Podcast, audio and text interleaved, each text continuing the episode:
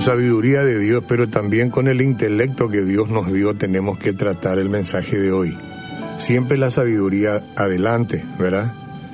Dice el Salmo 96.4, porque grande es Jehová, digno de suprema alabanza, temible sobre todos los dioses.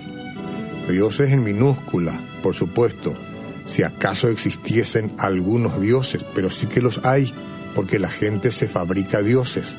Por eso habla de dioses. Entonces, tu actitud y la mía ante Dios y la manera como nosotros adoramos será proporcional al tamaño de nuestro Dios.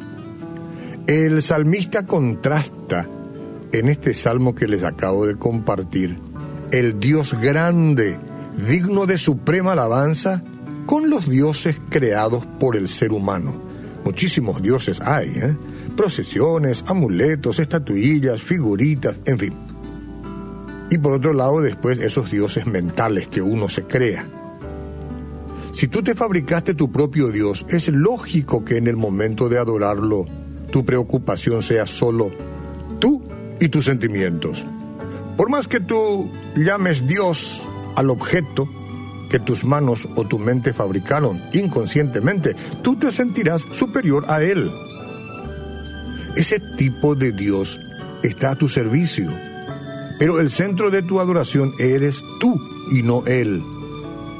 Es impresionante la cantidad de veces que los salmos enaltecen y destacan la grandiosidad de Dios. Parece que las enseñanzas de este gran libro se proyectasen directamente para los tiempos que estamos viviendo hoy, donde para muchos Dios no es más que una simple idea. Asombra saber de una entrevista de un destacado profesor universitario que nació y creció en la iglesia. Y esto voy a leer porque en este peligro estamos todos. Nació y creció en la iglesia. Dios dijo, él dijo, ante las cámaras incluso de la televisión, es una idea positiva. Si tuviese que dar hoy una educación a mis hijos, les enseñaría a confiar en Dios, no como el Dios que los cristianos enseñan, sino solo como una idea positiva que hace mucho bien. Terrible, ¿no? Craso error. Qué desviación, pero cuidado. Cualquiera está expuesto a una reacción como esta, a una conclusión como esta, después de haber andado mucho tiempo en el camino del Señor. ¿Sabes? Porque el ser humano llega a ser concluso y llega a una conclusión. ¿Y sabe por qué?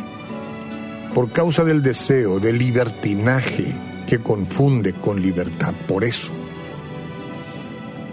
No quiero que un Dios me esclavice. Yo ya superé esa etapa. Así es como dicen, ¿no? Tratando de librarse de cualquier principio orientador que vaya contra su instinto. El camino de la felicidad es establecido por un Dios digno de ser alabado, amigos, y más temible que todos los otros dioses. Este temor no nace del miedo, y sí de la reverencia, del reconocimiento de que no soy una partícula independiente, partida en el universo.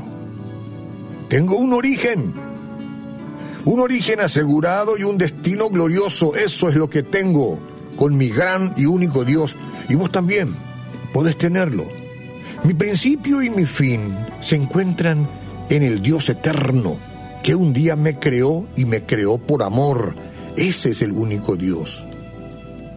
Por más que los desafíos que tú enfrentes en estos días sean muy grandes, por más que tú sientas que no tienes fuerzas para resistir las pruebas de la vida, no te desanimes ni desmayes.